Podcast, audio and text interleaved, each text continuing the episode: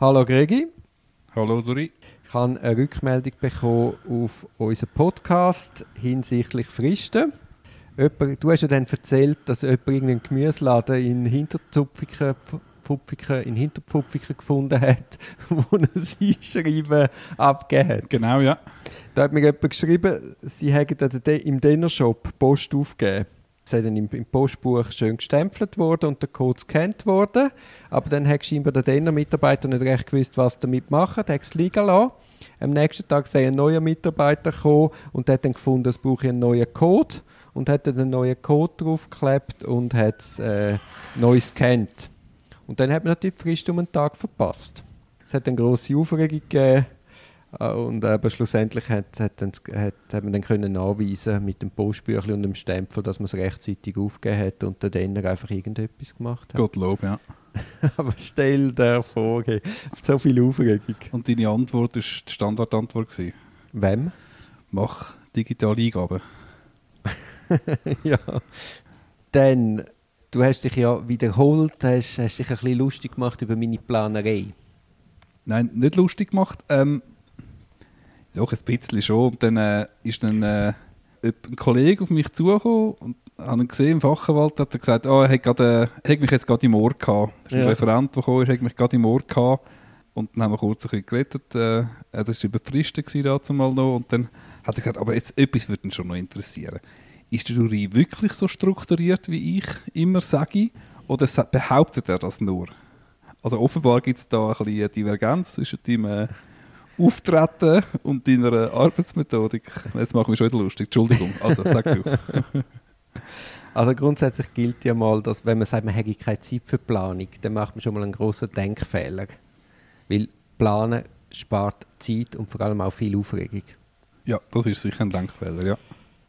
Und man tut sich natürlich auch viel weniger verzetteln. Und wenn man sich als Plan haltet, ist man auch kein Aufschieber. Ich höre und staune. Erzähl du hörst und staunst, ja.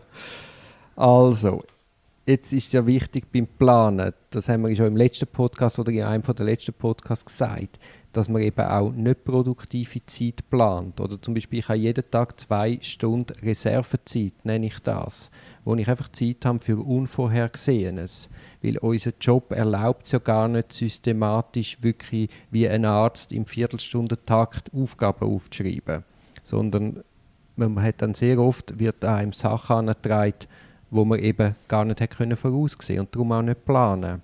Also wenn ich von Planung rede, dann, dann umfasst das eigentlich mehr als einfach strukturieren, was für Arbeit da steht. Du antizipierst auch. Genau, dank, also dank fast 20 Jahren Berufserfahrung. Mhm, mhm. Dass man eben nicht, oder? Es ist ja unser Job, ist ja so ein großer Spagat zwischen unglaublich flexibel sein und doch auf den Punkt an Arbeit können abzuliefern.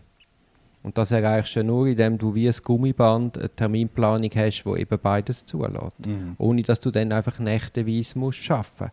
Und ich glaube auch, wenn du bei Mandatsanfragen, ist eben ganz wichtig, dass du akribisch planst, weil nur so kannst du verantwortungsvoll beurteilen, habe ich jetzt wirklich noch Zeit für das Mandat oder nicht.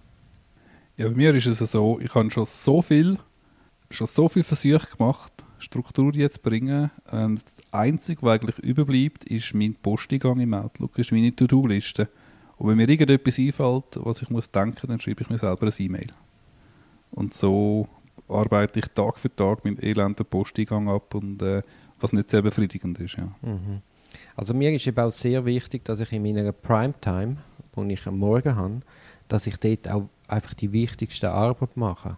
Also wenn ich ein Plädoyer habe oder irgendeine Einvernahme vorbereite, dass ich dann konzentriert, ungestört am Stück zwei, drei oder sogar vier Stunden mich rausnehmen kann und dann ziehe ich eine absolute Wand auf, also wo kein Telefon, kein E-Mail, kein SMS zu mir kann dringen. Weil sonst bringst du einfach die Konzentration auf Dauer nicht an. Und ich glaube, es braucht eine unglaubliche Fokussierung, dass du auch Qualität anbringst. Ja, es ist eigentlich, ja, also man kann dort nochmal kurz zurückblicken, man kann sich auch fragen, nicht nur, was sind Symptome für den Stress, sondern wie der Stress entsteht, oder? So, mhm. jetzt vielleicht da den Kreis noch schliessen. Es ist der Zeit und der Termindruck, aber auch die ständigen Unterbrüche von der Arbeit. Also sei es Telefonat, sei es unplante Diskussionen, sei es Smartphones oder sei es Aufploppen von den E-Mails, oder? Äh, wenn's, das muss man unbedingt zum Beispiel unbedingt abstellen. Ähm, Ja, finde dass ich. man die E-Mails oder aber die E-Mail-Client geht ganz abstellen. Aber, genau. Und wichtig ist auch, dass man das Privatleben wie einen Geschäftstermin behandelt. Ich habe das jahrelang falsch gemacht. Ich habe immer das Private zurückgestellt und dann hast du, sagen wir, auf die 7 abgemacht zum Nacht, hast du mal gemeldet, hey, es wird 8, hast du mal gemeldet, es wird 9 und irgendwann hat die Nacht ohne dich stattgefunden und alle sind sau hässig. Und für mich ist heute klar, ein privater Termin ist wie ein Geschäftstermin. Wieso soll der nicht genauso wichtiger sein oder sogar noch wichtiger? Du schaust, mich ganz ja, ich stelle jetzt an. einfach vor, wie deine äh, geschätzte Begleiterin in deinem Leben, wie sie reagiert, wenn sie hört, dass es ein Geschäftstermin ist. Nein, ich habe gesagt sogar. Nein, gleich wichtig oder sogar wichtiger. Gleich wichtig oder wichtig. Also wenn ich, mit dir, retten, ja. wenn ich mit dir aufs Bier gehe, dann ist das genauso wichtig wie, wie jetzt ein Einvernahmen. Ja, man muss, genau. Also Darum, man muss vor allem die sozialen Kontakte aufrechterhalten, man muss ihnen genug Raum geben, man darf sie nicht verschieben für den Stress in der Ja, Arbeit. Es gibt, kommt noch mehr zu noch mehr Stress. Ja, genau. ja. Und wichtig denke mir auch, dass man Erholung plant. Also ich gehe zum Beispiel regelmäßig in die Sauna, ich mache eben den Sport, wir lesen viel. Das sind alles Sachen, die man auch plant. Weil sonst kommt es immer zu kurz. Man hat ja immer noch irgendeinen Fall, wo man noch irgendetwas machen könnte, wo im ersten Augenblick dringlich erscheint. Aber tatsächlich ist das andere genauso wichtig, auch das Know-how. Das machst du jetzt ja schon mehrere Jahre und ich erlebe dich wirklich entspannter. Das stimmt schon. Und du hast ja mit dem kleinen blauen Büchlein bei dir alles angefangen, oder? Das Time Management für Rechtsanwälte, für Anwälte, Das gell? ist auch eine lustige Geschichte. Ich war bei dir im Büro, habe das Büchlein gesehen. Genau, ich habe es gekauft, aber mir hat es nicht gebracht. Mal, du hast es gekauft und deinem Vater hat dir auch eins geschenkt. Und dann hast du mir gesagt, da du rein, nimm's. Und ich habe wahrscheinlich gesagt, wenn ich mich kenne, ach Blödsinn, das brauche ich nicht. Genau. Habe es aber mitgenommen und auf den Bücherstapel geknallt. Hey, und irgendwann in einer, Ferie, in einer Ferien habe ich das gelesen und es hat wirklich mir die Augen geöffnet. Weißt du noch, wie das Büchlein geheißen hat? Time Management für Anwälte oder so. Sensationell. Vielleicht noch sagen, was die Instrumente sind, wie man das erreicht. Ja, go on. Nein, eben eine tägliche To-Do-Liste, wie du mit dem Outlook hast. Habe ich nicht. Ich schmeiße einfach alles in den Posteingang hin und tue dann abarbeiten. Ja. Gut. Ich habe ich auch probiert, tägliche To-Do-Liste. Ist auch gescheitert. ist gescheitert. Ja. Nein, ich habe auch nicht eine tägliche To-Do-Liste. Ich habe einfach eine To-Do-Liste. Die Du ist musst noch priorisieren. vermutlich, oder? Aber nach Terminen. Mhm. Also was reinkommt, kommt in die To-Do-Liste. Dann mache ich einen Wochenplan.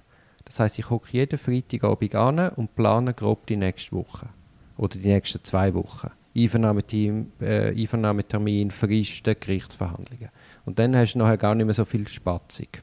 Also das verschafft einmal einen Überblick und verhindert auch, dass ich mich verzettle und am Montag etwas mache und dabei müsste ich dringend etwas anderes machen für den Dienstag. Und dann mache ich jeden Abend vor dem Feierabend, sitze ich noch schnell 10 Minuten an und plane den nächsten Tag. Ziemlich detailliert. Also ich weiß dann am Abend, wenn ich heimgehe, was ich am nächsten Tag wann mache. Also wenn ich, ich lege mir es auch schon auf den Pult. Das hat ein, und wichtig ist, dass man realistisch und großzügig plant. Also es gibt nichts Schlimmes, wenn du dann in den Tag steigst und schon immer deiner Frist hinterherhechelst.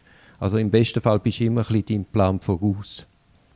Und wenn du so schaffst, dann hat eben der, das Unterbewusstsein schafft dann schon in der Nacht dran, weil sie ja schon sich irgendwie mental darauf vorbereitet hat, dass nächsten Morgen das und das kommt. Und du sitzt dich dann wirklich einfach an und das erledigt sich wie von selber. Probier das mal aus. Mhm. Vierten Berichten hast du mir erzählst du mir das erste Mal, wenn ich es schaffe. Aber ich probiere es wieder.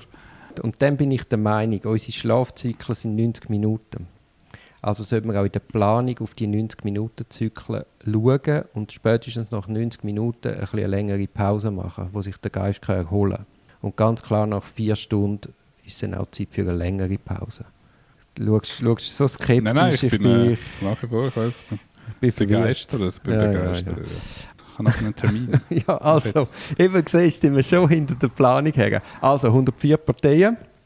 Parteien sind die Beschuldigungsperson, die wird zuerst genannt, spannend, Privatklägerschaft und dann erst im Haupt- und Rechtsmittelverfahren die Staatsanwaltschaft. Genau, wird zu einer Partei und die Partei auf der Seite von der beschuldigten Person sie ist auch die Verteidigung. Genau, wie hochproblematisch das ist, dass die Staatsanwaltschaft zuerst das Verfahren führt und nachher zur Partei wird, das haben wir schon zahlreiche Mal diskutiert, da können wir darauf verweisen. Dann, Artikel 105, haben wir andere Verfahrensbeteiligte.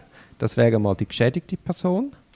Opfer, Anzeigerstatter, Zeugen, Auskunftsperson, Sachverständiger und beschwerte Dritte. Genau, beschwerte Dritte zum Beispiel von einer Einziehung Betroffene, von einer Einziehung von einer Vermögenswert Betroffene. Ähm, wichtig ist, dass eigentlich die Personen, die im 105 genannt werden, nicht wirklich Akteneinsichtsrecht haben. Das ist noch wichtig. Also eine Person, die eine Anzeige stattet für ein Offizialdelikt, wo sie selber nicht kann als Privatklägerin auftreten kann, wird nachher, hat nachher nur noch glaub, Anspruch darauf, ähm, zu erfahren, wie, wie, ob oder wie das Verfahren erledigt worden ist, oder? Das ist glaub, das einzige Info, das sie noch bekommen. Zeuge- und Auskunftspersonen haben keine Akteneinsicht, sie haben aber meiner Meinung nach, und oft wird das auch gemacht, haben eigentlich Anspruch darauf, dass sie eine Kopie vom Einvernahmeprotokoll bekommen. Das habe ich auch schon erlebt. Haben. Das ist eigentlich auch aus Datenschutzrecht kann man das ableiten und in der Regel also oft, wenn sie, wenn sie danach fragen, kommen sie es auch über, ja. Das ist einfach, also sicher kommen sie es nicht über, wenn sie mal polizeilich einvernommen werden und nachher erst unter, Teil, unter Gewährung von der Teilnahmerecht bei der Staatsanwaltschaft. Dann, natürlich noch nicht, ja, genau. Nicht. Aber äh, sonst kommt man grundsätzlich, sollte man es eigentlich können durchsetzen. Ja. Gut, dann noch schnell Prozessfähigkeit. 106, ja? Genau. Also man kann als Partei Verfahrenshaltungen nur gültig vornehmen, wenn man handlungsfähig ist das ist namentlich im Zusammenhang mit, äh, mit dem Strafvertrag von Bedeutung. Ja, das gibt schon nicht viel mehr her, sonst Prozessfähigkeit. Er muss einfach handlungsfähig sein, sonst muss man sich vertreten lassen. Ähm, es fragt sich halt immer noch, ob er nicht handlungsfähig ist. Das hat aber schnell mal etwas mit der Schuldfähigkeit zu tun. Das ist ein, ein anderes Thema. Dann haben wir Anspruch auf rechtliches Gehör. Das haben wir eigentlich schon eingehend besprochen im, im Rahmen von der, von der vorhergehenden Podcast. Und dann haben wir die Einschränkung vom rechtlichen Gehör im 108. Da läuft man ein bisschen in die Thematik hinein, die beschuldigte Person als Subjekt und als Objekt vom Verfahren. Ich denke, das müssen wir mal ein bisschen in einem größeren Rahmen in einem Podcast zusammen anschauen. Mhm. Ist die beschuldigte Person Subjekt oder Objekt? Das ist eine Frage, die musst du, glaube ich, gescheiter muss mir besprechen. Ja, ja, ja. Ja, ähm, ja aber beim Einschränkung vom rechtlichen Gehör ist noch wichtig, oder? Also man kann das rechtliche Gehör und somit insbesondere die Akteneinsicht einschränken, wenn der begründete Verdacht besteht, Absatz 1 Liter A, wenn eine Partei ihre Rechte missbrauchen könnte. Oder? Und das gilt natürlich nicht automatisch auch für den Rechtsbeistand. Im Absatz 2 steht, dass man gegenüber dem Rechtsbeistand ist es eben nur zulässig, wenn der Rechtsbeistand selber Anlass für die Beschränkung gibt. Also einfach per se, dass die beschuldigte Person, wenn sie draußen ist, sich mit anderen absprechen das lange nicht, wegen dem kommt man immer noch Akteneinsicht glaube, das ist okay so, oder? Mhm, mhm. Ja, ist gut. Dann hechte ich zu meinem nächsten Termin und du relaxed nimmst du dich deine Pendenzen an.